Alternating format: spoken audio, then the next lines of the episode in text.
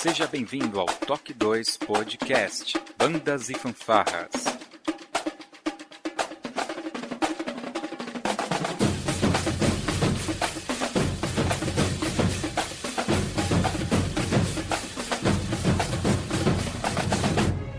No ritmo da vida, na batida do coração.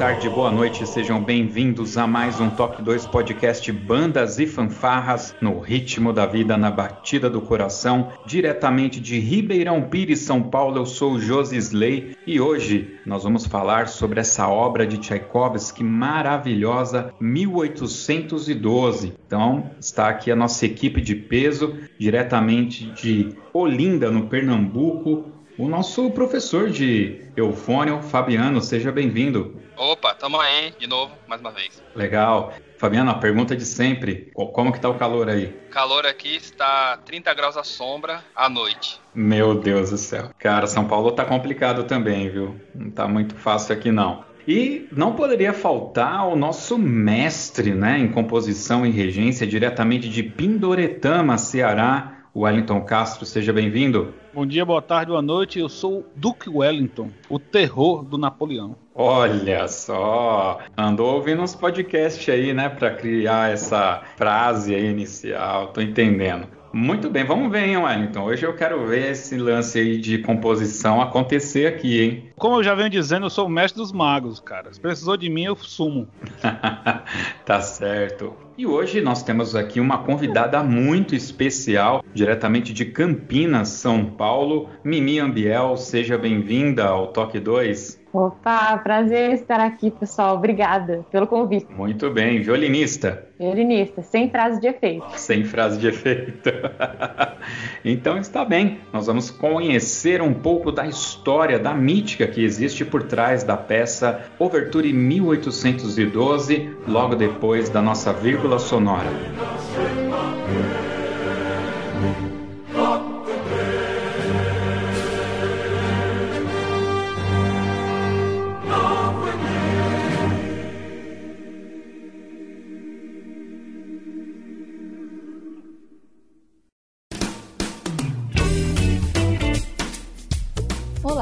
Você está ouvindo o podcast do Toque 2 Bandas e Fanfarras, do site toque2.com.br.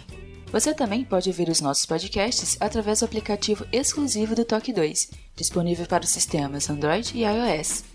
Para entrar em contato conosco, você pode acessar as nossas redes sociais através do nosso site, ou então pelo e-mail contato@toque2.com.br. E se você gosta do nosso trabalho e deseja nos ajudar a produzir um conteúdo com qualidade cada vez melhor, acesse a nossa plataforma de contribuição pelo site apoia.se toque 2 e veja como contribuir.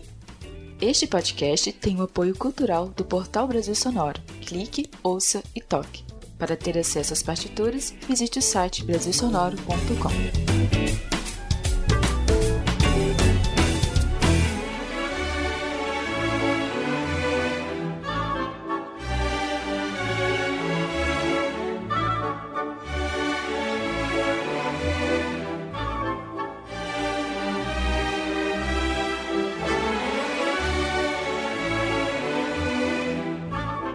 Muito bem, meus queridos, um tema aqui conhecendo a música, né? Já temos aí alguns podcasts, o 49, né, sobre a música Flight of Valor, também o 77 sobre a música Grande Locomotiva de Robert Smith. São compositores contemporâneos, né? Agora a gente vai falar um pouco sobre música clássica e num formato diferente, né? Não vai ter nenhuma narrativa aqui da história. Os nossos convidados vão nos auxiliar a entender um pouquinho aí da história. E claro, né? Vamos ter que começar com o nosso mestre Wellington. Wellington, essa a gente está no meio da gravação, né? Dos períodos da música e onde se encaixa o 1812, cara? Então, fazendo uma correção a você, você falou que né, a gente vai escutar uma música clássica, vai falar sobre uma música clássica. 1812 é uma música romântica, do período romântico da música. O período romântico da música, né, que é um período depois do, do classicismo, eu tô falando aqui de é, 1800, tarará, tarará, até 1901, né, que é o século XIX, né. O período romântico é um período baseado ali no século XIX. Ele é um período ainda da era tonal da música, então aqui a gente tem acordes, a gente tem progressões harmônicas e a gente tem o que, digamos assim, entre aspas, seria a música bonitinha, né? A música legalzinha, a música com cadência, coisa que qualquer civil não músico, ao escutar, ele diria que é uma música bonita, uma música legal, legalzinha, tal. É, a música do período romântico se caracteriza principalmente assim por ser mais descritiva do que do período clássico. Então a gente tem mais a descrição da música, mais sentimento, mais é, emoção colocada na música e tentando fazer com que o ouvinte também entenda esse sentimento. É, diferentemente do período clássico, onde a esmagadora maioria das músicas tinha um nome genérico, né? Sinfonia 1, 2, 3 mil, Sinfonia 1000, Sinfonia 2000. Aqui a, a, a, as músicas têm nomes, nomes próprios, né? E elas estão querendo descrever uma cena, né? Então tem as Hébridas, a abertura 1812, Lago do Cisne, né? E a gente tem várias músicas que estão assim se propondo a descrever uma cena, né? E o ouvinte ao escutar ele vai enxergar, né? Quase que enxergar auditivamente, né? Uma cena ali. Muito bem, é, Mimi, você detém o conhecimento aqui sobre Tchaikovsky para eu perguntar para você ou você quer tem quer acrescentar alguma coisa no romantismo? Mesmo. É, não, na verdade o Wellington falou muito bem e só se complementando, né, acrescentando que realmente foi uma é, é o oposto do, do, do, classicismo em relação à expressão, né? Enquanto no clássico tinha muita, é, era muito essa coisa de razão, era muito simétrico tudo e não tinha essa intenção de você expressar quem você é o que você sente, porque até tanto faz, né? Só, só me traz uma, uma sonatinha que tá bom. Mas aí começou até com Beethoven isso, ele começou a passar um pouco mais dessa expressão e depois no período romântico, que aí todo mundo é todo, não é egoístinha, né? Assim, mas todo mundo quer se expressar e colocar, então tinha muita coisa da idealização, também tinha uma liberdade muito grande, das formas também. Então começaram a ter noturnos, caprichos, é, leads, as canções, começaram a vir outras formas, coisa que antes não, não tinha, né? Bom, a gente já sabe que o grande compositor dessa obra foi o Tchai, né, o Tchaikovsky. E aí, Wellington, a não ser que o Fabiano. Fabiano, você manja de Tchaikovsky? Não tanto quanto eles, é melhor eles falarem aí. Eu sou só, só então, tá curioso. Tchaikovsky é russo, né? Pelo nome. Ele nasceu em 1840. E na verdade, acho que como todo mundo deve pensar, ele ah, é músico, então já começou na música. Mas antes, na verdade, ele trabalhou no Ministério da Justiça, lá na, na Rússia, não sei em qual cidade, em qual estado, que ele se informou, acho que em direito, para trabalhar lá, acho que é isso. E depois só que ele foi começar a trabalhar, é, estudar música. Ele tinha 23 anos, 22. Aí ele foi pro conservatório, mas antes disso não tinha muito com a música, assim. É importante dizer que ele viveu numa época, né, uh, onde você se instruía muito mais cedo. Você, é, você era obrigado a se tornar um adulto muito mais cedo. Então, quando a gente fala que ele é, virou um catedrático e depois foi estudar música e dá um, uma informação de 23 anos, para a época, esse nível cultural era o esperado. A expectativa de vida era 40 anos, né? É, os cara, 40 anos já era um cara idoso para a época. Assim.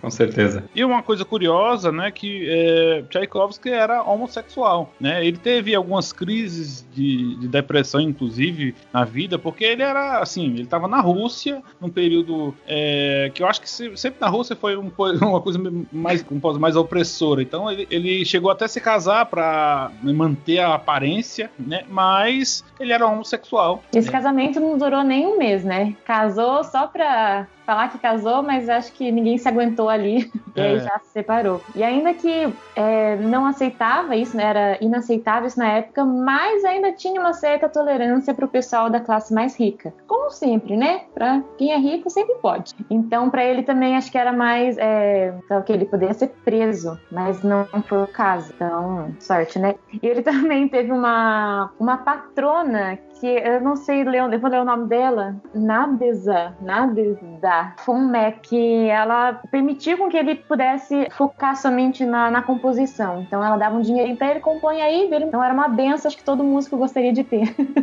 Hoje em dia, sim, com certeza era uma mecena, né? Uhum. Agora, vocês falaram aí que ele, ele nasceu em 1840, é isso mesmo? Uhum. Bem após a data né, da música, que é 1812, né? Mas antes da gente entrar nisso daí, é só puxar essa curiosidade para ficar no ar e a gente comentar mais lá na frente. É, quando a gente fala do 1812, me vem algumas é, questões na cabeça. Eu, por exemplo, é, tinha uma ideia errada, porque vocês sabem que teve algumas guerras também nos Estados Unidos e, e, e tem uma, um, acho que foi, eu vi isso num desenho até da Disney, que vinha um cara num cavalo gritando: os ingleses estão vindo, os ingleses estão vindo, porque realmente essa guerra foi contra os ingleses, né? E, e o 1812 ficou muito cravado para mim como sendo a música desse momento histórico. E tanto que eu achava que a guerra tinha se passado em 1812. Para vocês terem uma ideia e ficar dentro do contexto aqui das bandas e fanfarras, se vocês escutarem o soneto que eu gravei com o maestro Rogério Brito, eu comento que a primeira vez que eu vi a fanfarra do Colégio Centenário foi sob a regência dele e eles tocaram um popurri de músicas clássicas que terminava com 1812. Eles usaram rojões, buscapé para fazer o som dos, dos canhões, até foi no campeonato estadual aqui de São Paulo, de bandas e fanfarras. E eu me lembro que tinha um rapaz do meu lado, eu ainda não tocava na banda de Mauá, ele comentou: essa música é da. Os ingleses estão vindo, olha lá o sino batendo. Então ele também estava enganado na época, né? É, é, essa aí, essa subversão, é, é, uma subversão do que a, a, a, música de fato quer passar, né? Então, é, 1812, além de ocorrer essa batalha nos Estados Unidos, né? Estados Unidos versus Inglaterra, a Inglaterra querendo retomar a posse dos Estados Unidos, né? Porque, o, se não me engano, os Estados Unidos for, é, se tornaram independentes da Inglaterra vários anos antes, mas só que em 1812 especificamente estava acontecendo outra coisa. Na verdade, pouco antes disso tava, já estavam acontecendo as invasões de Napoleão a, várias, a vários países, né? Se eu não me engano, foi em 1808, né? 1808 que ele invade Portugal e a família portuguesa se transfere para o Brasil, né? Mas em 1812 ele tentou invadir a Rússia e todo o contexto da abertura 1812 tenta mostrar musicalmente como é que foi essa invasão e como é que foi a vitória dos russos. É, esse período eu me lembro assim também, me lembro não, né? Esse período eu vi por alguns vídeos no YouTube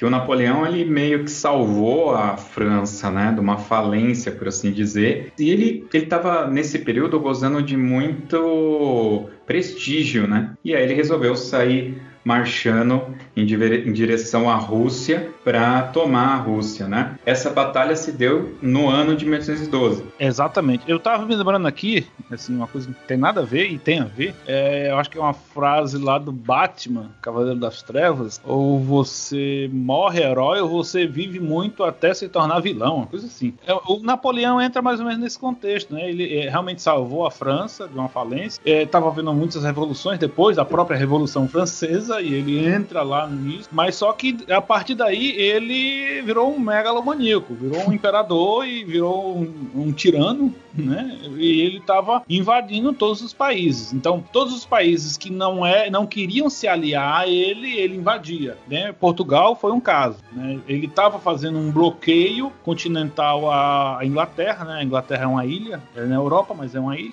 E ele estava fazendo um bloqueio marítimo ali à Inglaterra. E todos os países que não queriam se aliar a ele, não queriam ser parceiros dele, ele estava invadindo tudo, tomando tudo. Então, Portugal só para voltar para Portugal, Portugal estava fornecendo suprimentos ali à coroa inglesa, né, com esse bloqueio do Napoleão. E ele invade Portugal. E, em 1808 ele já tinha feito alguns tratados com o czar, né, para franceses e russos serem aliados. Só que em 1811 é, a pressão ali da monarquia, da nobreza russa sobre o imperador para que a Rússia saísse, porque o cara estava invadindo todo mundo, estava é, é, invadindo países aliados da Rússia e tal, enfim, estava tocando terror na Europa, né? Então é, a nobreza pressionou o, o, imperador da Rússia, o czar da Rússia, né, para que ele é, rompesse com a França, né, em 1811 e em 1812, né, como de praxe, o, os franceses vão atacar, né? Napoleão vai atacar a Rússia. Então ele é, ataca a Rússia, só que é, isso é até um, um, fato que vai se repetir depois na Segunda Guerra, que invadir a Rússia é muito difícil, porque a Rússia é um país continental, né? Assim, é, é, na verdade ele pega dois continentes, pega a Europa, pega a Ásia, né? Então, é, se eu não me engano, toda a Europa cabe três ou quatro vezes dentro da Rússia, quase toda a Ásia, tirando a China, que também é um país muito grande, mas tirando quase toda a Ásia, cabe também dentro da Rússia, então é um país muito grande. E não tem outro problema, a distância de uma cidade para outra é muito grande também. As cidades são, são é, muito espalhadas, é um campo muito ermo, né, muito vasto, muito grande para ir desértico, né? Não é deserto, mas é assim é, é, é muito distante de uma cidade para outra. E os russos começam a fazer uma estratégia que vão repetir também na Segunda Guerra, que é, eles começam a queimar todas as cidades é, por onde os, os é, franceses vão passar. Isso é uma estratégia, essa estratégia, o fundo dessa estratégia é para que é, os, os, franceses não tenham nenhuma, nenhum suprimento naquela cidade e depois a, a linha de abastecimento das tropas fique, fique comprometida, porque você não tem nenhuma cidade de apoio, não tem suprimentos ao longo do caminho. Né? E em 1812 ele chega é, próximo da cidade de Moscou e ocorre a Batalha de Borodino, que é uma batalha muito importante, que é essa batalha. A Rússia perdeu essa batalha, mas só que os franceses é, ganharam, mas assim foi uma derrota muito pífia, sabe? Muito aliás, foi uma, uma, vitória muito pífia, porque muitos franceses morreram, muitos franceses, a tropa estava toda comprometida. E o exército, o, o, que sobrou do exército russo, recua, queima toda a cidade de Moscou e deixa os franceses é, assim na mesma, nessa mesma condição, sem, a, sem abastecimento. E o que acontece é que nesse momento começa o inverno russo, né? A Rússia, em, todo, em todo, todos os momentos do ano, é muito fria, muito fria até para os padrões europeus. E lá vai começar o inverno. É, se você olhar no mapa, a Rússia fica no, no círculo polar ártico, né? Então ali é quase um inverno polar. Então é muito frio, muito frio até para padrões franceses. E eles queimaram a cidade, deixaram ali sem suprimento e os, os russos passaram a atacar a linha, as linhas de manutenção do exército francês. Ou seja, ficou um exército francês que ganhou uma batalha, mas estava assim sem suprimentos e eles não tinham mais condições de ficar avançando. Então, eles nesse mesmo ano, 1812, eles começam a recuar, começam a recuar porque estava tava muito difícil e só para você ter ideia, nesse recuo das tropas só pelo inverno morreu mais de 10 mil franceses. Então, no final das contas, o, o exército da França que voltou ali para a Europa depois dessa batalha foi um exército arrasado, massacrado, né? Os que sobraram estavam eh, com várias lacerações, assim, por gelo e tal. E vários deles morreram, ou na, nas batalhas, ou tentando voltar, tentando fugir do inverno russo sem suprimento. Tem umas coisas que o Wellington falou que foi muito interessante, que é sobre as datas, assim, que tava muito frio, mas também tinha uma coisa que complicou muito para os franceses, é porque quando eles foram invadir a Rússia, isso era julho, então era verão. E na Rússia tem muita chuva, então a chuva de verão deixou tudo com muita lama. Então isso já atrasa e deixa um pouco mais difícil todo o percurso. E aí isso também já deixou os soldados mais cansados. E tem até um, um fato aqui que eu achei interessante isso, que quando eles foram atravessar um rio lá, que hoje é a atual Lituânia, não que eu saiba onde fica a Lituânia, mas hoje, para quem sabe, sabe onde é, é que o exército era tão grande que, na verdade, o exército não era nem totalmente francês. Eles eram metade de outros países aliados dos franceses. Então, assim, metade era francês e a outra metade era vamos junto, né? É, demorou cinco dias para eles atravessarem o rio. Eu não sei se o rio também é gigante, então daí é óbvio que dura cinco dias, mas assim, é, tinha acho que uns 600 mil soldados só para chegar lá. E depois, quando eles foram nessa batalha de Borodino, Napoleão primeiro achava que ia durar umas quatro, cinco semanas o ataque da Rússia voltar e tá feliz. Mas em setembro, então já fazia mais de oito semanas, que eles foram invadir Borodino. E aí que o Wellington falou que foi interessante que ele falou assim, ah, que os franceses perderam, mas como também ele falou que os, os russos, quer dizer, os russos perderam, né? É, os russos perderam. perderam. Mas na verdade acho que os russos nem perderam porque eles recuaram. Então assim, não é que os franceses ganharam e ninguém perdeu, mas é que ficou naquela coisa, opa, vai dar ruim, vamos recuar. E eles voltaram daí para Moscou e foi acho que o Napoleão ficou com vontade de falar assim, ah, não ganhei, então agora. e aí que eles foram para lá invadir para Moscou e aí chegando lá estava exatamente voltava tudo é, em chama, tá tudo abandonado. Eles até tentaram um acordo de paz entre a Rússia e a França, só que isso durou, demorou não sei quantos dias ou semanas. Isso já era em outubro. Eles começaram em julho, ainda estava lá em outubro o pessoal negociando, só que não falaram não, não vai rolar. E aí depois então eles atacaram Moscou, só que depois estava tão difícil porque não tinha nada lá. E quando eles voltaram já era dezembro. Então assim, tava todo mundo exausto exausto porque ficou, caramba, cinco meses nessa toda tensão aí. E aí, sem, é, com esse frio e também suprimentos dificultou muito por causa da lama, que não dava para ir, era tudo muito longe. Então a França, tadinha, não calculou isso daí, não. É, não, não só a França, né? Porque isso, é, essa batalha é, é uma história que foi registrada e que os alemães poderiam ter aprendido, né? E eles não aprenderam, tentaram invadir a Rússia de novo. É que o livro estava em francês. Ah, sim. Eu vou deixar aqui uma curiosidade para quem é de bandas aqui de São Paulo, certamente vai lembrar do Colégio Progresso. Eles tocavam uma música chamada Barbarossa, que é exatamente o nome da operação de quando a Alemanha tentou também invadir a Rússia. Eu só não me lembro agora se foi na primeira ou na segunda Grande Guerra. Segunda. Acho que é na segunda, né? Porque na, na primeira o esquema foi diferente. Tá? Então, para quem lembrar daquela música Barbarossa do Colégio Progresso, é dessa operação que aconteceu.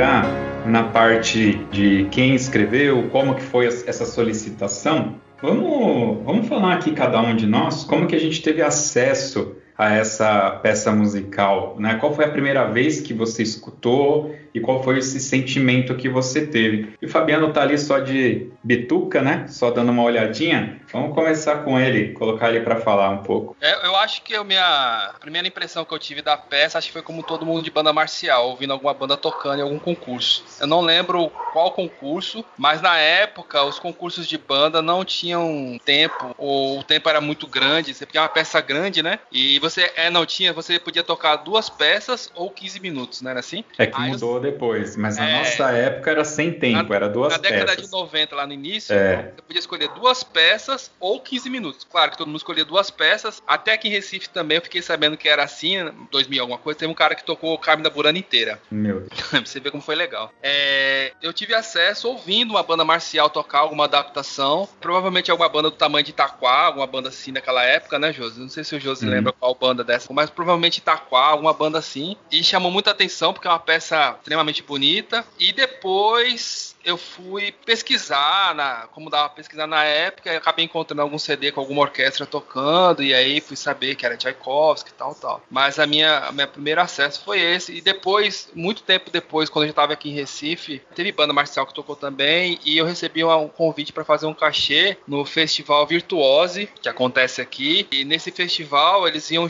eles chamaram todos os metais da banda sinfônica municipal, que eu participo, para se juntar aos metais da orquestra sinfônica no trecho da fanfare fanfarra final. Então a orquestra ia tocar toda a música e no trecho da fanfarra final, né? Aí todos os metais iam estar nas sacadas assim do, do Santa Isabel tocando é, esse trecho. Infelizmente não aconteceu com a banda sinfônica por questões cachezísticas. Realidade. É, Mas você chegou a ensaiar? A gente chegou a ensaiar os metais né, da, da banda sinfônica, nós chegamos a fazer ensaios. Depois, quando descobriram que o nosso cachê ia ser diferente do cachê dos outros, aí o pessoal não quis e eu, obviamente, estava no grupo, não podia ir sozinho, né? Mas era muito interessante a proposta. Depois eles acabaram convidando o pessoal da banda da, da aeronáutica, os metais da banda da aeronáutica, que fizeram sem cachê, porque foi uma ordem do uhum. general lá.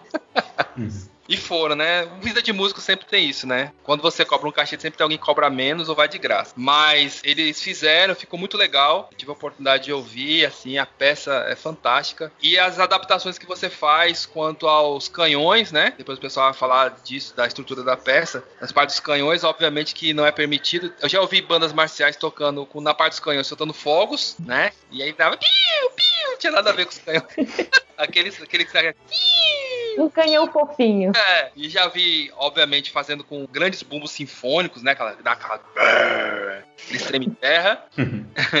e aí vai as adaptações. Mas ficou muito legal. E uma vez também eu vi uma banda marcial tocando. E na parte dos, do final que tem os bells, né? Tem, tem, tem, tem, tem aquelas coisas. Aí colocaram um rapaz na percussão com um sino. Vou comprar aquele sino que vende na feira, que é de. de cabra, de boi? É, mas era grande, era um sino grande. Oh. E colocaram um tripé com aquele sino amarrado com arame e um, deram um martelo, um martelo de pedreiro mesmo pro cara ficar batendo. Tem, tem, tem. Aí, primeiro parecia um trem vindo, né? A, a, a sinaleta do trem. Tem, tem, tem, tem. E aí, num certo momento, o rapaz se empolgou. É. Aí quebrou o arame, o sino caiu pelo chão. E o cara saindo batendo atrás do sino. Foi mó legal. Muito bem.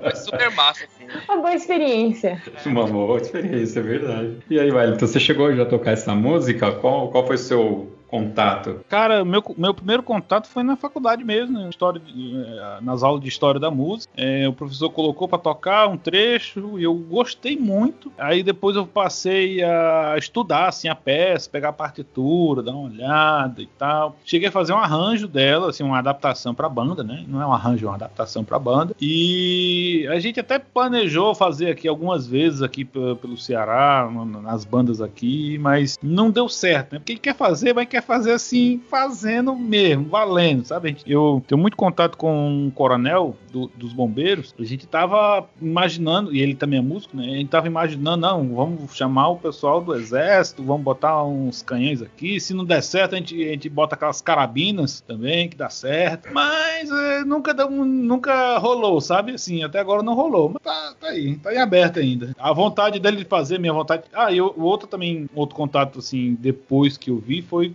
aquele filme V de Vingança, né, que foi bem legal da peça. É verdade. Você teve um, um, grande momento, né, Mimi, com, esse, com essa peça? Eu tive um grande momento? Não foi? Você não participou de, um campeão, de, um, de uma apresentação, não? Não, não foi apresentação, na verdade, foi só. não, acho que eu falei, falei incompleto. É, foi assim, a gente estava falando sobre a peça, apresentando para os músicos, mas assim, por vídeo. Ah, tá. Eu, na verdade, nunca cheguei a tocar, eu nunca nunca vi, ouvi ao vivo, então assim, minha grande experiência não é nenhuma, é só vídeo no YouTube mesmo. E aliás, foi ano passado que eu, é a primeira vez que eu ouvi, e eu nem sei por que que eu peguei essa peça, mas aí quando fala, nossa, tem canhão, eu falei, gente, tem canhão, daí eu ouvi até o finalzão pra ver, meu Deus, daí assim foi, eu falei, gente, música erudita é entediante, né? Eu falei, pega esses canhão aqui, daí eu fui ver um pouquinho da história dessa abertura, mas nossa, é incrível, assim, os temas são maravilhosos, dá muita vontade de tocar, só falta toda uma orquestra, assim, estrutura, cachê, canhão. Ixi, é todo um negócio mesmo. o canhão é mais fácil que o cachê. É mas, é, mas ela é o tipo de música que dá gosto você ouvir com uma grande orquestra, uma grande banda, enfim, né? Um grupo grande, você sentir o peso, né? Bom, é, é algo que me aparenta, né? Ó, canhão é... aqui unido é o que não falta. Esse é o Fabiano. Falta fazer a música. Canhão só chama a galera, chega aí. O Fabiano nunca faz uma piada de duplo sentido, é sempre triplo ou quádruplo. que filha da mãe. Bom, tem uma historinha aqui que o Fabiano deve conhecer. Eu também, assim, escutei na, o Centenário tocando, que era uma fanfarra e foi só o final, é, mas eu não sabia realmente o nome da música e nunca tinha ouvido é, essa peça. Quando eu entrei na banda de Mauá, e o Fabiano veio logo na sequência, eu não sei, Fabiano, se você vai lembrar disso, mas o maestro, né, o Binder, ele tinha um carro e a placa do carro dele era B J é BJE, BJE 1812, né? 18... Era um quadrado prata. É, um quadrado prata tal. E aí o que acontecia? Nessa época, é a época que o Fabiano está falando, que as grandes bandas, Marcelino Champagnat, acho que até o próprio Pio 12, é, Itacoaxetuba com certeza, enfim, estavam tocando músicas clássicas e executaram 1812 em algum momento, né? Uhum. E, mas eu nunca vi, para falar a verdade, uma banda tocando. Acho que eu vi o Ita Itaquá por vídeo também, não vi ao vivo. Mas aí o que acontecia? A, a, a, banda era muito jovem, era tudo adolescente ali. O mais velho, com, com sorte, tinha 17 anos, porque era uma galera bem jovem. Eu entrei com 15, né? E a galera tava meio assim, era na minha média de idade para baixo. E aí, essa molecada pagava um pau mesmo para essas grandes bandas e tocando ainda o 1812 e tal, né? E viviam pedindo pro Binder colocar a música na, na banda, tanto que tinha as partituras no arquivo e quando ele saía, não sei se ele vai ouvir isso, mas a gente ia lá e pegava as partituras, colocava uma, uma fita cassete para tocar e tocava junto com o rádio, a galera. Era desse nível. E aí o pessoal falou que a, o carro do Binder era BJE 1812. Binder jamais executará 1812. e é verdade, Mauá nunca tocou o 1812, cara. E aí foi nessa época aí que eu passei a escutar a peça tal. E rolou também uma lenda que tinha, e, e, eu tô falando aqui da década de 90, gente, não, não existia YouTube. O que a gente tinha na época era a rádio escala para ouvir música clássica ou comprar fita, cassete, DVD, enfim. Uh, então começou a ter um rumor, e era isso mesmo, rumor, que tinha uma versão com coral dessa peça, né? E aí, eu acho que com esse negócio de, de falar aqui da música que tem uma versão com coral, a gente pode entrar, Wellington, já nessa questão de, afinal de contas, quem que falou, Tchaikovsky, escreve essa música aqui pra gente? Então, nessa época aí, 1880, tinham três grandes coisas, três coisas que iriam acontecer. Então, a gente tinha a inauguração da catedral, que foi encomendada pelo czar Alexandre I e demorou, demorou muito para ser construída e não foi construída a tempo da, da estreia da própria obra, né, da 1812. Tinha o 25º aniversário da coroação de Alexandre II e também tinha uma feira mundial que ia acontecer na Rússia. Tinha esses, esses três eventos que iriam acontecer. E assim, como não é tá escrito isso, mas como muito provavelmente eles aconteceriam próximos um do outro. Então, então certamente quem estava organizando tudo isso pensou: por que não fazer, ou por que não fazer algo junto, né? As três coisas assim na mesma semana, algo. Isso eu estou inventando, viu? Não está na, na, história não. então, o Nikolai Rubinstein, que é um amigo do Tchaikovsky, né? ele, olha, tem isso aqui, velho, tem isso aqui que vai acontecer, né? Esses três eventos que vão acontecer, que tal você escrever, né? Para essas festividades, né? E ele aceita, aceita o trabalho em, em 12 de outubro de 1880. Ele começa a, a escrever a peça, né? Algumas fontes dizem que ele levou duas semanas para escrever. Outras já estão aqui dizendo seis semanas. Outras ainda dizem que ele escreveu em uma semana, porque, olha só, ele recebeu uma encomenda então ele meio que tem que provar, tava fazendo essa encomenda. Então ele escreveu em uma semana, mandou pro cara, o cara viu, ele passou o, o, as outras semanas seguintes corrigindo e tal, adaptando, fazendo. A... Então o contexto é, da, dessa comissão foi esse, para esses eventos. Mas Olha só, os organizadores, inclusive, dessas festividades estavam planejando a inauguração, a, a estreia dessa obra, né, é, que seria executada diante da catedral finalizada, que não foi, que não, mais na frente vai ver que não foi finalizada. Eles, é, eles estavam planejando a orquestra em frente, diante da catedral, juntamente com a banda militar de metais e também um destacamento do exército, principalmente caixas e tal, e canhões. Tudo isso para ser executado na frente da catedral, e como essa catedral tem várias outras igrejas próximas, todos os sinos dessas igrejas tocariam juntos. Então eles estavam prevendo um grande evento, né, para a estreia dessa obra. Mas no ano 1881 é, ocorre que o Kizar foi morto, né? E a catedral ainda não estava pronta, então não deu para não deu para aquele ano, né? Então sobrou a feira, né? É, sobrou só sobrou só a exposição e, e de fato foi executado nessa exposição. Agora me fugiu aqui a data foi exata. Em 1882. Mas o, o dia, dia. Ah, isso aí já não sei.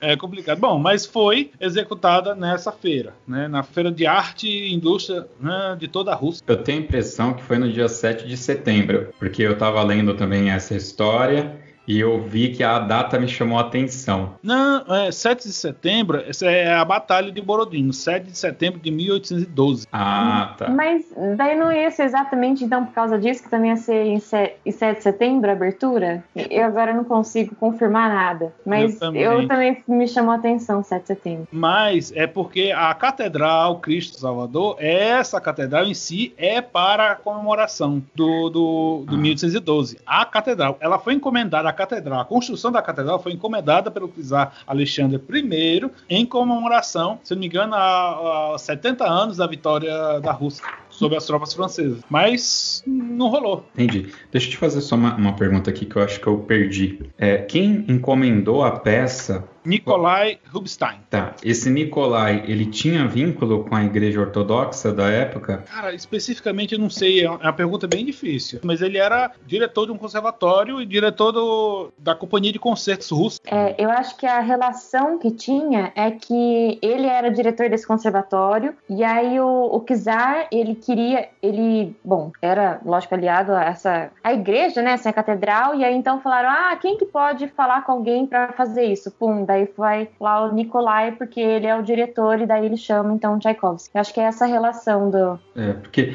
a, a, linha do temporal aí, a linha temporal que eu tinha desenhado era que o Kizar, abre parênteses aqui, aliás, a gente está falando Kizar, é como se fosse o rei, tá? Só a palavra que muda, Kizar é rei. É, só para uma curiosidade, Kizar significa César, né? É. Então, eu tinha entendido que o rei tinha pedido para fazer a catedral em comemoração aos 70 anos e que a catedral lá, a igreja pega e fala assim: "Bom, precisamos de uma música para o dia da inauguração. E aí encomenda o 1812 para Tchaikovsky, entendeu? Eu, estou falando essa história e vocês me corrigem, claro. Sim, acho que daí quem diretamente falou com Tchaikovsky foi o Nikolai Rubinstein mesmo. Que era amigo ele era dele. É, amigo dele, então. Amigo, entendi. Coelhinhos voadores, né?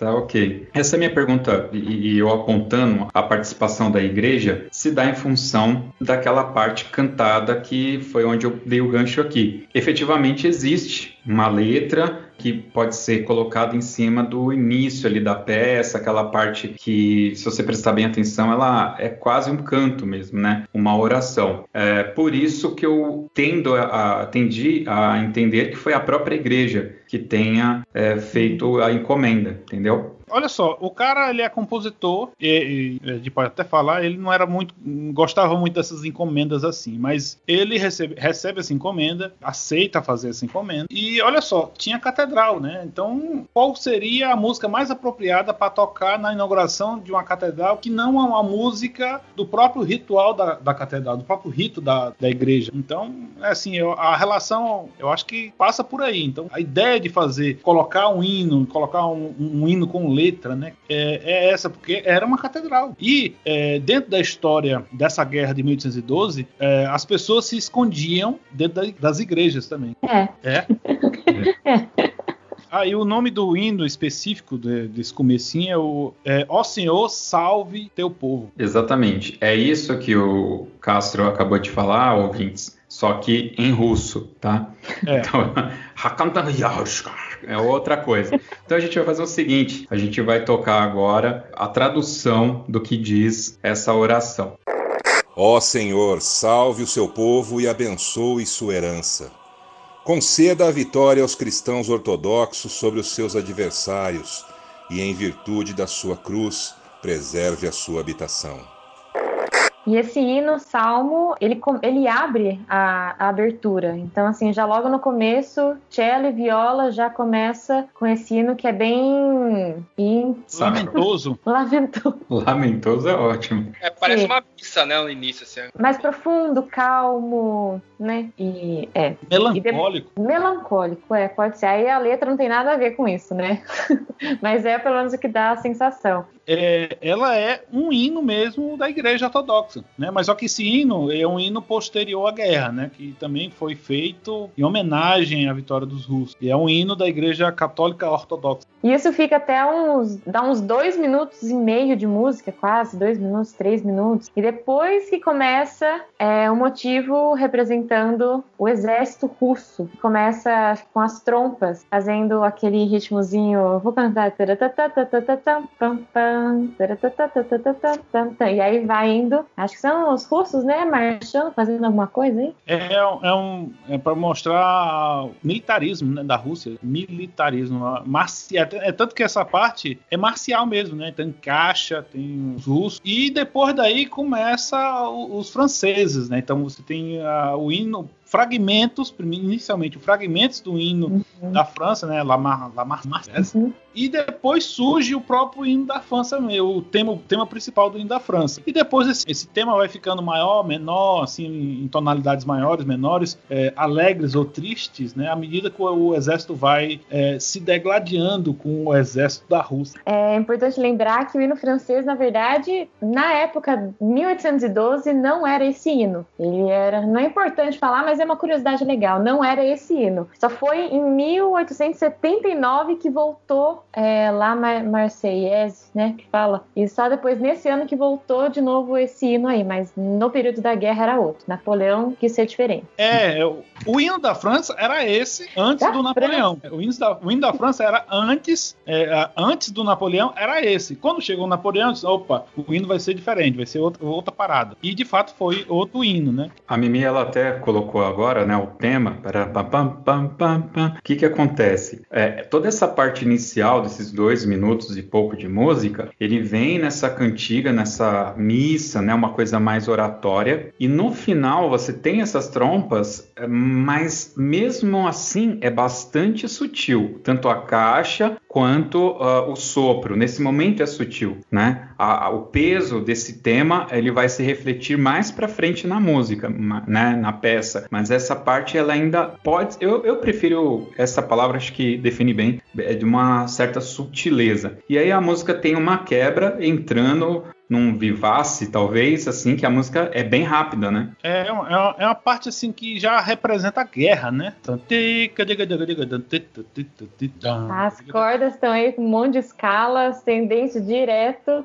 Mas é, é, legal, aqui eu tava olhando algumas críticas aqui, é uma parte, assim, do Gil, ele é, é, realmente ali, ele não copiou de nada. Ao longo da composição dessa obra, ele usou vários temas, que, músicas que já existiam e colocou na 1812, com o próprio hino da França, esse hino aí ortodoxo, é, o hino, o hino da, o próprio hino da Rússia tá lá no final e também tem uma outra musiquinha que eu vou lembrar aqui o nome que é uma musiquinha bem zitinha que é o Vront, o Vront, que é ao portão, que também é uma música tradicional da Rússia. Ele botou quatro músicas dentro dessa e misturou com temas que ele mesmo criou e que temas também que tem alguma relação com a própria Rússia, né? Temas do folclore russo. Então, é, nessa parte então, isso é a composição dele mesmo, né? E meio que é um clássico de, de entre aspas, de, de, tempestade, né? De momentos tensos. Então ele está criando toda a tensão do que é uma guerra e colocando dentro de, dessa dessa mesma parte aí ele vai colocando fragmentos do hino da França e em algum momento o próprio tema principal do hino da França. Isso para dizer, olha, aqui é a batalha e os franceses estão ganhando, estão ganhando, estão ganhando. Até que é, ele dá uma quebra depois ali e faz toda uma parte pastoral. Que é uma partezinha bem mais light, mas que depois daí volta o quebra-pau de novo, volta a guerra de novo, volta os franceses, a missão dos franceses. É tanto que essa parte pastoral ela começa bem maiorzinha, fica assim bem bonitinha, bem legalzinha. Aí no final dela ela fica meio triste, vai ficando meio em modo menor, né? E isso já preparando de novo para guerra que, que tá para acontecer. É, uma coisa que eu, que eu achei muito interessante é como ele construiu tudo isso. Então ele começa separado com uma melodia russa, depois ele vai pro, é, pro hino francês, depois ele vai para essa coisa mais pastoral aí que eu não identifiquei o que que é, ou se é uma composição Tchaikovsky. É composição Tchaikovsky mesmo. Ah, e depois tem de novo, tem, de novo nada, tem, tem uma outra canção russa que é essa Uvorot, né? Isso, isso aí, é, que também tá separado e depois que tem esses temas sobrepostos. Então depois ele volta de novo para o hino francês, mas junto você também escuta esse tema russo. Para mim é, é muito assim então, os dois exércitos, primeiro separados, depois a guerra quando junta tudo. Eu achei, assim, genial como ele colocou isso na música, né? Duas coisas se juntando, assim. Ele usa um... Eu vou usar aqui para ele um termo que é muito usado na música para cinema, que é o leitmotiv, né? Ele basicamente descreve a música dele com temas é, reconhecíveis. Essa parte que o Castro falou, pastoral, é, eu não sabia, mas a mim, desde sempre, desde quando eu escutei pela primeira vez, realmente me parecia que o, é como se alguém estivesse passando por uma campina, um pasto, um, sim, campo sim. mais aberto, né? Então a música ela já representa isso para você, né? Uhum. É, é, foi a intenção dele voltar essa música. É, esses compositores, principalmente do, do período é, romântico, quando fazem pastoral, é uma coisa pastoral campestre, né? Uma coisa que representa assim os campos e, e tal, coisas do tipo. Eu só queria que vocês me apontassem na, na composição aonde que tá ali a posição que Napoleão perdeu a guerra. o, o compasso é complicado.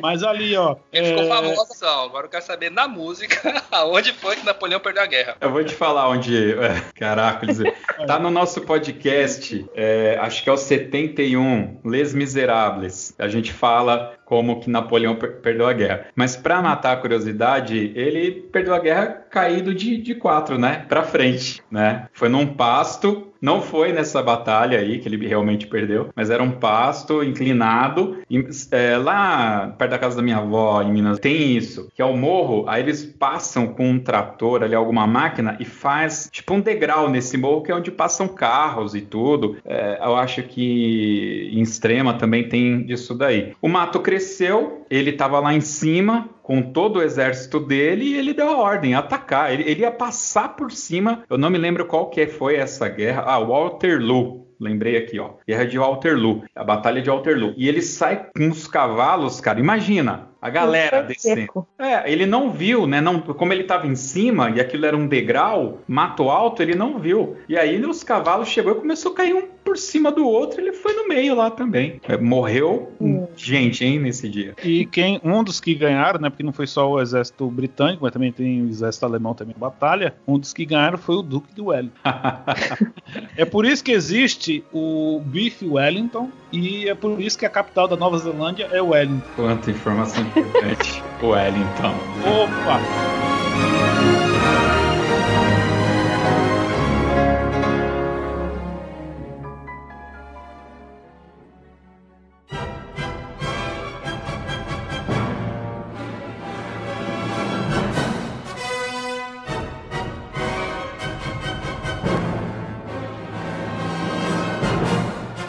Continuando na música, né, tem um momento em que aparecem os canhões. É, ele tá ali entrelaçando todos as, os temas franceses, os temas russos que ele já botou, é, os temas que ele mesmo compôs, ele tá entrelaçando tudo isso e quando aparece canhões ali, já ali, eu já tô falando aqui lá pelos 12 minutos da música, então já na parte que está se encaminhando para o final, né? E depois daí tem uma coisa que para a orquestra toda é um pesadelo, apesar de ser uma parte entre aspas razoável razoavelmente fácil, porque são apenas escalas, mas existe uma grande escala descendente. Essa escala descendente na música representa a, retirada das tropas da, da, da França, da, da, França na Rússia. Então, essa, essa escala descendente é uma escala que não vai acabar nunca, é muito grande, e, e no meio da, dessa passagem muda até de compasso, sabe? É uma coisa assim, muito fácil para qualquer músico se perder. Se estiver tocando, se perder. É bem complicado mesmo. E depois disso, começa novamente aquele hino do começo, aquele hino da Igreja Ortodoxa, né? agora com o peso dos metais, com também, é, já perto da parte final disso, os sinos, que os sinos estão representando a vitória da Rússia, né? Então os, os franceses estão batendo em retirada e os russos estão ganhando. Ele relembrou esse hino ortodoxo e depois, na parte final, ele coloca o hino do Czar, né?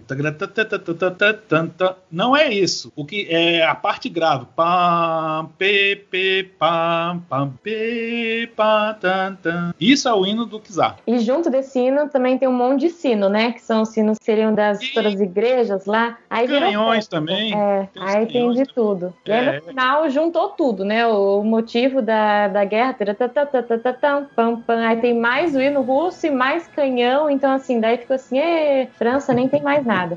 Eu acho É que na apoteótico, né? É. Apoteótico. Apoteótico, com certeza. Um detalhe importante, né? É, vamos pensar como que eram os canhões naquela época. O cara pegava aquele tubo de aço, ferro, sei lá, colocava alguma coisa ali e ac- acendia um pavio. E, obviamente, que eu fui dar uma pesquisada nisso. Na própria partitura, né, na grade, está indicado os locais que tem que os canhões, né, serem explodidos, se é que, que é dessa forma que se diz, né? Então imagina como era para colocar um canhão, acender para ele queimar e estourar na hora. Obviamente que era inviável, né? Então, mas naquela época já existia, a tecnologia já estava evoluindo bastante. Tomem cuidado para não visualizar aí um, um canhão que tem um botão vermelho, tá? Não era isso, mas ele já era disparado de forma mecânica para não falar que elétrica, é. Então, mas já tinha um dispositivo que disparava no momento que você queria. Você não precisava esperar o pavio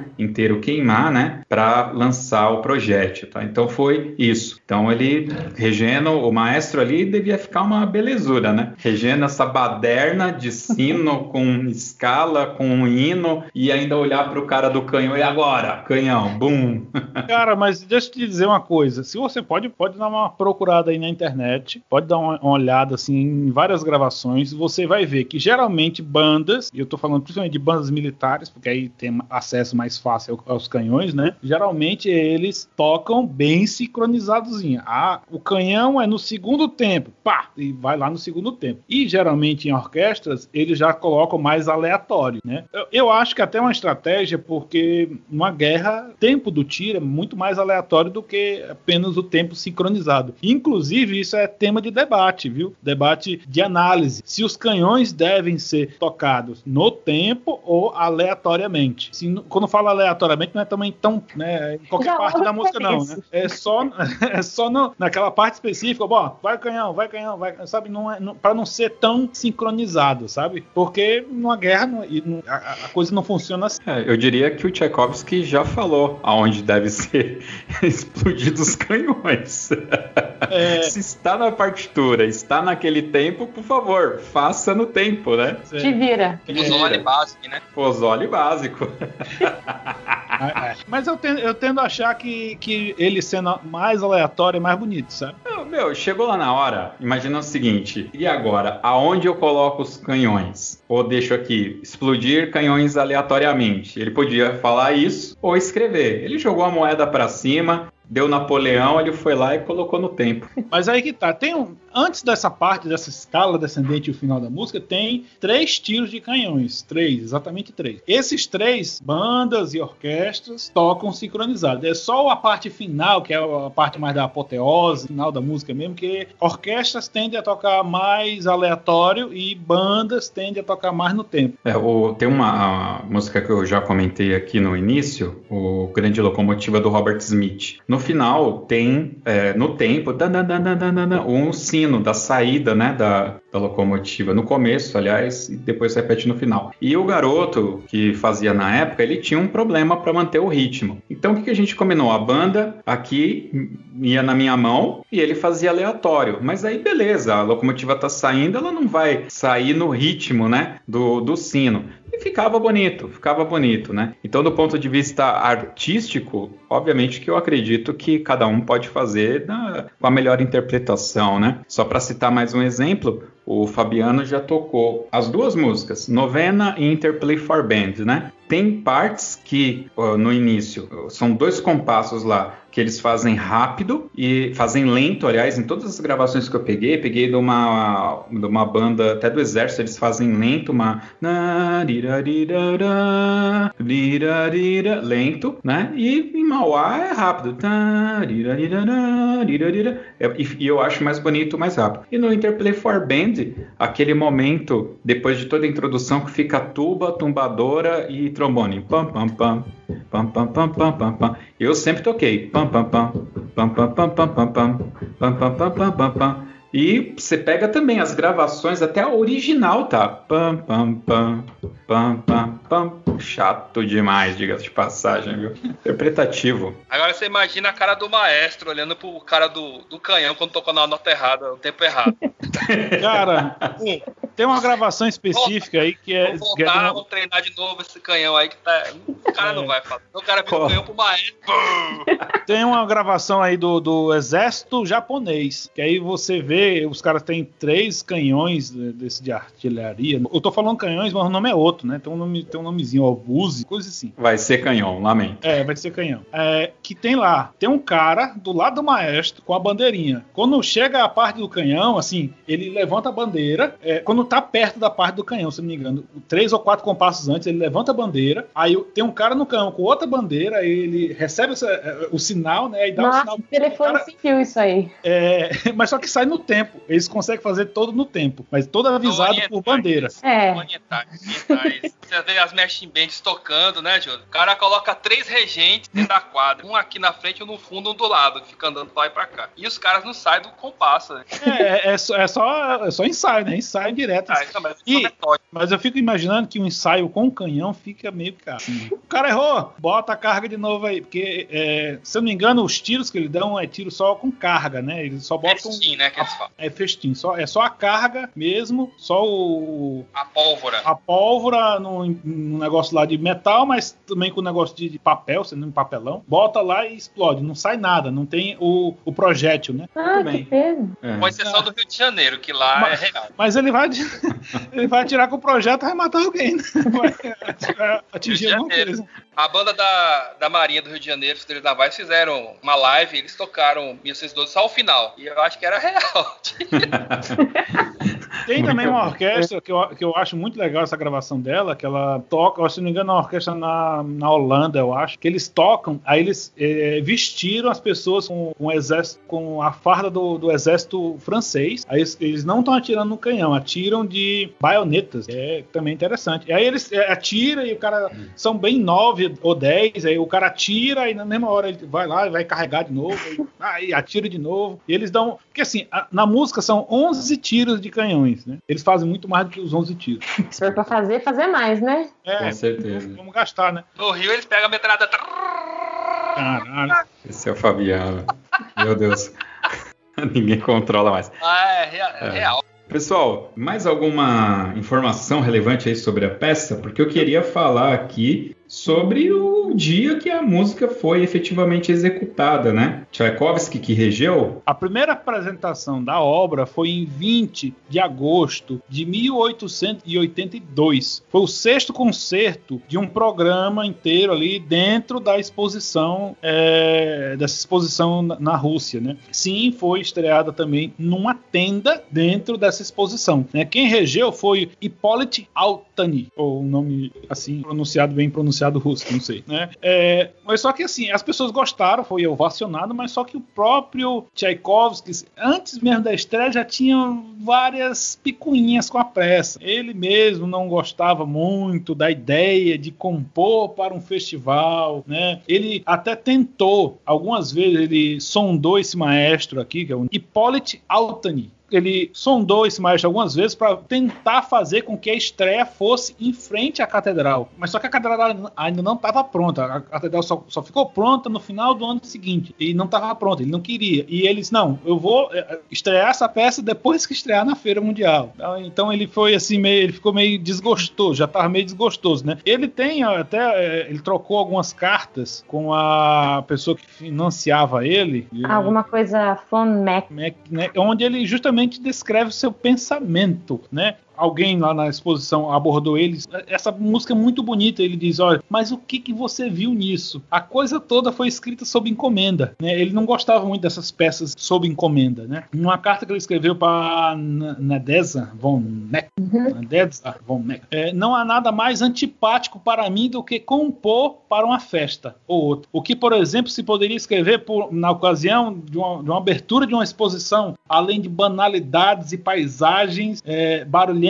né? E ele não gostava da, da ideia de compor é, sob encomenda e, e para é, esse evento específico, né? E ele também escreveu para ela dizendo que escreveu a peça sem nenhum sentimento caloroso e amoroso, e, portanto, provavelmente essa peça não terá nenhum mérito artístico. Uhum. Você vê, vê, como ele não gostava da peça, né? Essa é uma das peças mais conhecidas dele, mais, não sei se tocada, né? Mas mais. É, é a mais tocada dele. Caramba. Mas é a mais tocada dele por conta dos americanos, né? É, mas olha só, também ele escreve: é impossível possível lançar essa peça sem repugnância, que se destina à glorificação de algo que no fundo nada me encanta. Né? Ele não gostava da guerra. Bom, acho que ninguém gosta, mas ele não gostava também de compor para isso. E ele também não gostava de compor para. Porque também, eh, olha só, a gente falou que aconteceriam três, né, três grandes eventos. Ele também não queria compor para o jubileu de uma pessoa que foi bastante antipática com ele, né? nem para a catedral, da qual também nada gosta. Então ele, ele não gostava da. E depois que estreou, que ele viu o sucesso, que ele, ele diz: Rapaz, eu tô meio indeciso. Ele escreveu: Estou indeciso se a abertura é boa ou má. Se é, mas é provavelmente, sem qualquer falsa modesta, a última, né, no caso, má.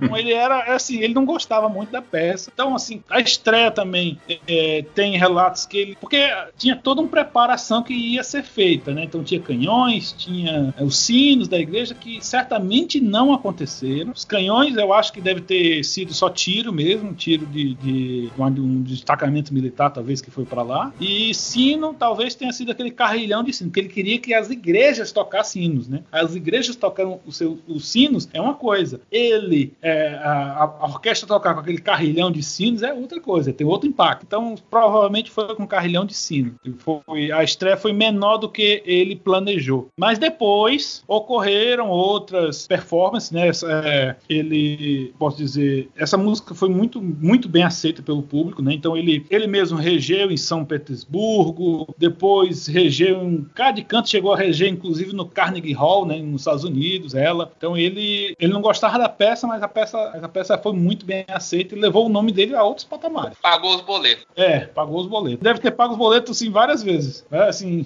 muito mais do que ele esperava. Muito bem, muito bem. Senhores, esse não é um podcast definitivo sobre a obra. Obviamente que existem diversas informações que vocês podem conseguir aí pela internet. Lembrando que vai ter link de tudo que a gente comentou aqui no post desse podcast, o contato aqui de todos os participantes também. E a gente vai deixar algumas indicações de vídeos para vocês assistirem, para ampliar um pouco mais o conhecimento é, sobre Tchaikovsky e, obviamente, da peça 1812. Mimi, você tem aí mais alguma coisa a acrescentar? Hum, da peça? Não, não. Acho que abordamos tudo que podia ser abordado neste podcast. Então tá bom. Então vamos agora para nossa dica cultural.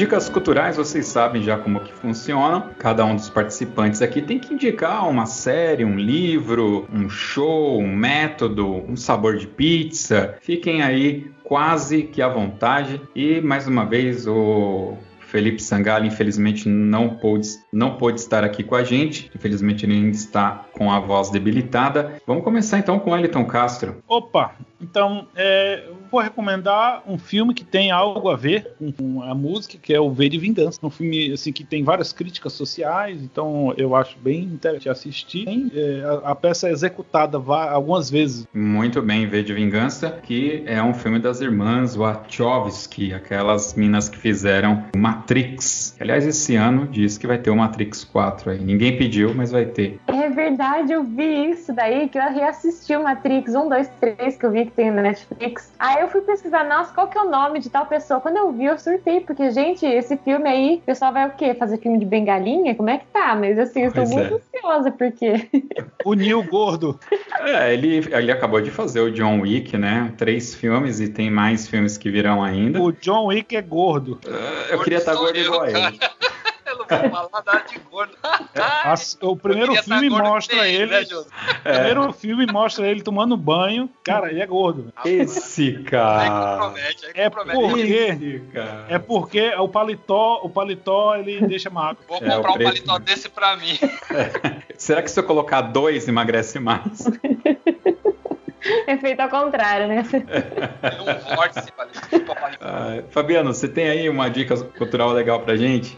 É, eu vou indicar um grupo, tô nessa fase aí de rever as coisas, o José fica me coisando aí, me criticando, mas é, é um grupo que eu, que eu tive um contato com eles, assim, eu ouvi a primeira vez lá pela década de, lá no começo dos 90 e serviu de referencial sonoro para minha carreira, né? Apesar de não ter o meu instrumento no grupo, mas a gente tocou várias vezes músicas desse grupo eu, eu substituí na trompa. Nós tínhamos o quinteto de metais lá em Rio Grande da Serra e nós não tínhamos trompistas na igreja e eu que substituí a trompa no eufônio, né? Que é muito comum. É, o grupo é o Canadian Brass, que é um grupo que as, as filmagens que a gente ouvia era da década de 80, os caras estão nativos até hoje aí. Claro, não é a mesma formação, acho que só o tubista é o mesmo, mas os caras têm uma bagagem musical enorme, uma sonoridade muito legal, tem uma presença de palco fenomenal. Eu gosto muito de ouvi-los, assim. É um sonho para eu ouvir ao vivo esse, esses caras tocando, ainda não tive essa oportunidade. Mas para quem ainda não conhece a nova geração aí é o Canadian Brass, obviamente é um grupo do Canadá, né, um quinteto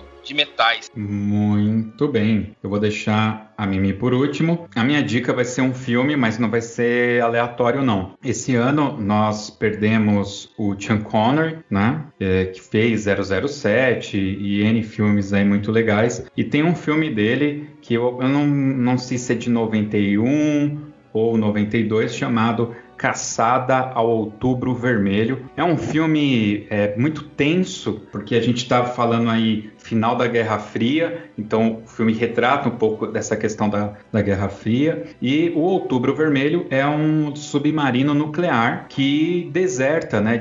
É deserta da União Soviética. Quem tem aí menos de 20, 25 anos talvez não se lembre, mas existiu um país chamado União Soviética que era o maior do mundo, né? Que tomava a Rússia e todo aquele lado da Europa lá. É, então esse submarino ele deserta e o capitão do submarino que se chama Outubro Vermelho é o Sean Connery. Uma coisa bacana também dessa história é que aparece um personagem chamado Jack Ryan. O Jack Ryan que tem uma série na Amazon Prime feito pelo Jim do The Office. Aí se deixar eu vou ficar vinculando aí um filme no outro. Não, é alguma coisa Stravinsky lá o nome do, do, do, do ator. Eu não me lembro agora, mas tem essa série do Jack Ryan na Amazon Prime. E no Caçado Outubro Vermelho, o personagem Jack Ryan existe lá, né? E depois ele vai aparecer novamente num outro filme chamado A Soma de Todos os Medos, que tem aí o Ben Affleck fazendo o papel do Jack Ryan. Se não me engano, no Outubro Vermelho é um dos irmãos Baldwin que faz o Jack Ryan, tá? Mas este personagem, que eu não vou lembrar o nome do autor,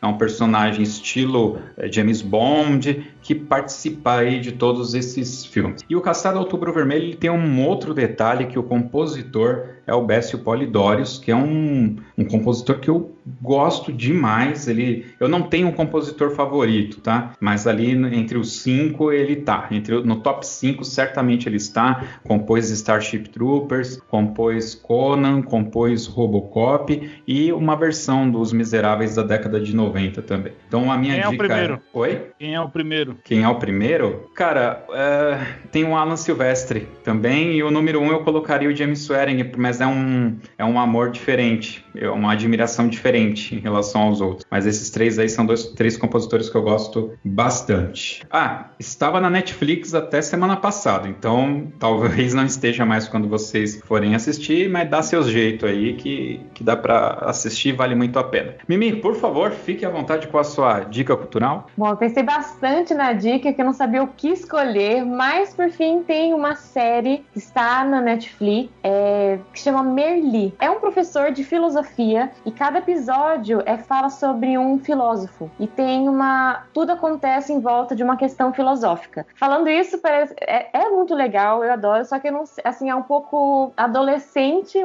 talvez, porque se passa no primeiro, segundo, terceiro colegial da região catalã, eu acho. E eu, assim, eu adorei essa série, principalmente o personagem. Eu Durante um tempo, quando eu vi a primeira vez, acho que foi em 2018, eu queria ser o Merli, que é o professor, porque ele tem um jeito assim muito único de ser e eu adoro essas questões que ele traz e como tudo, essas questões sobre a vida eu adoro. Então, né, eu, eu acho que seria essa minha dica aqui, que eu adoro bastante essa série. Muito bem. Vou aproveitar aqui e fazer um extra dessa dica cultural, porque eu sei que você é ativa aí nas redes sociais. Fala pra gente aí, pra quem quiser te acompanhar, como que faz, te acha no Instagram, te acha onde? Pois é, uh, na verdade eu sou ativa assim desde não faz nem um ano, porque antes desse perfil que eu criei no, no Instagram, eu mal postava nada, né? Eu acho que pandemia deu a louca, eu falei, vou aparecer. Então, pessoal, eu tenho um perfil chamado Me Me Ensina, é arroba mi.meensina, e estou no Instagram e também tenho uma página no Facebook, mas é mais. Eu sou mais ativa no Instagram mesmo, então dá pra me achar. Dar pra interagir mais pelo Instagram. Muito bem,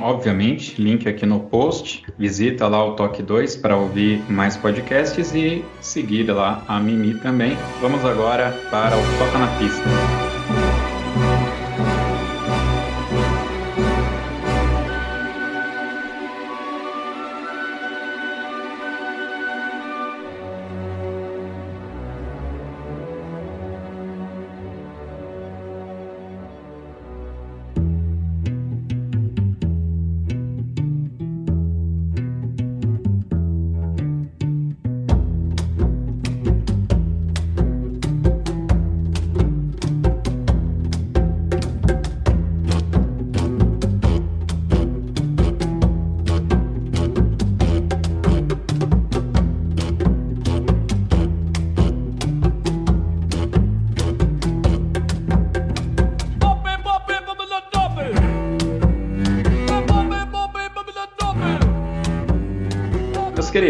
Na pista, eu acho que tá quase que evidente, né, que a gente deveria tocar o 1812. Por outro lado, é uma música bem comprida para a gente colocar aqui. Então vamos fazer o seguinte: eu vou disponibilizar alguns links no site para quem quiser ouvir. Como é uma música muito fácil de achar aí no Spotify da vida, no Deezer, enfim, você acha muito fácil, é, procurem para vocês escutarem a peça, por favor. Eu vou deixar links no, no site também, mas eu vou abrir sim a possibilidade para Mimi escolher uma música para a gente escutar aqui no final e aí ela fala pra gente o porquê que ela escolheu essa música.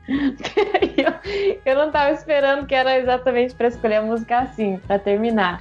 É, deixa eu pensar aqui, porque assim, na zoeira, na, na brincadeira seria, sabe aquela música Trololó?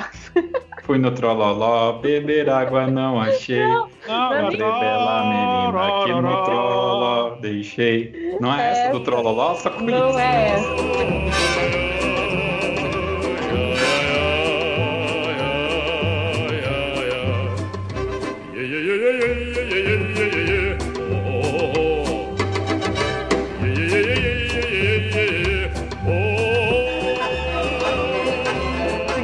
Música me inspira não sei do que. Mas assim, se for para se for para falar de verdade, assim bonitinho, é, a música então que eu deixaria aqui seria de Tchaikovsky também, chama Hino dos Querubins. Na verdade, ela é um movimento. Eu não sei se é de uma missa que ele fez. É alguma missa, por exemplo. Eu não sei nem se isso é missa, mas de alguma coisa. Sabe, por exemplo, a coisa do é, Paixão segundo São Mateus, sabe? Hum. Eu, eu, não sei, eu tô errando o nome. Mas é um movimento. Também tem o Rachmaninoff também fez esse daí. Mas essa é uma peça que é para coro, é a capela. E é a primeira vez que eu ouvi, assim, eu fiquei, nossa, deixa eu ouvir isso daqui. E eu fiquei impressionada, porque me tocou muito que eu não esperava. É uma coisa muito. É, é um hino, né?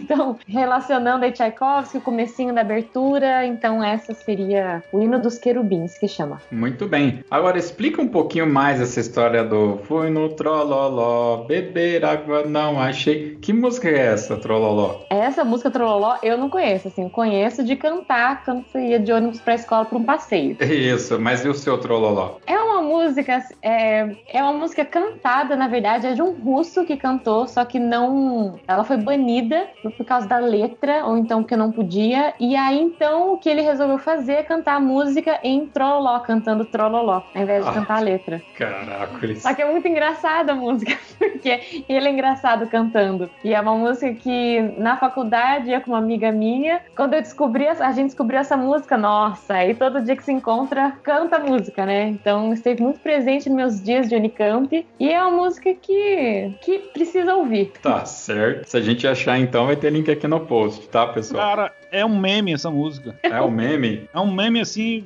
assim valendo, porque é, é, é, o, é o cara, você, é tipo como se fosse o Roberto Carlos da Rússia. É, quando você vai ver, ele não canta nenhuma letra. Tra, lá, lá, lá, lá, lá, lá, lá, lá. E só isso. A música toda é só isso. A música toda é só isso. Muda de tom três vezes, uma coisa assim, e sobe, e vai apoteótico, tem uma orquestra acompanhando. É um negócio assim que. E quando o cara não tá cantando nenhuma letra. Meu Deus do céu. Então tá bom, é assim que a gente termina o Toque 2 de hoje. Professor, mestre, doutor Wellington Castro, muito obrigado pela sua presença. Já tô Fabiano, sumindo aqui. Tá certo. Fabiano. Fabiano, muito obrigado pela sua participação hoje. Mimi, muito obrigado pela sua participação. Espero né, vê-la aqui no Toque 2 mais, para a gente falar mais e ouvir mais a sua voz aqui, por favor, tá bom? Foi um prazer, muito obrigado pelo convite. Muito bem. Para você ouvir este e outros podcasts do Toque 2, você pode acessar o nosso site toque2.com.br ou nos procure nas plataformas de músicas, é, Spotify, Deezer, Google Podcasts também a gente está por lá. É facinho de achar. E é isso. Até o próximo Toque 2 Podcast. Valeu!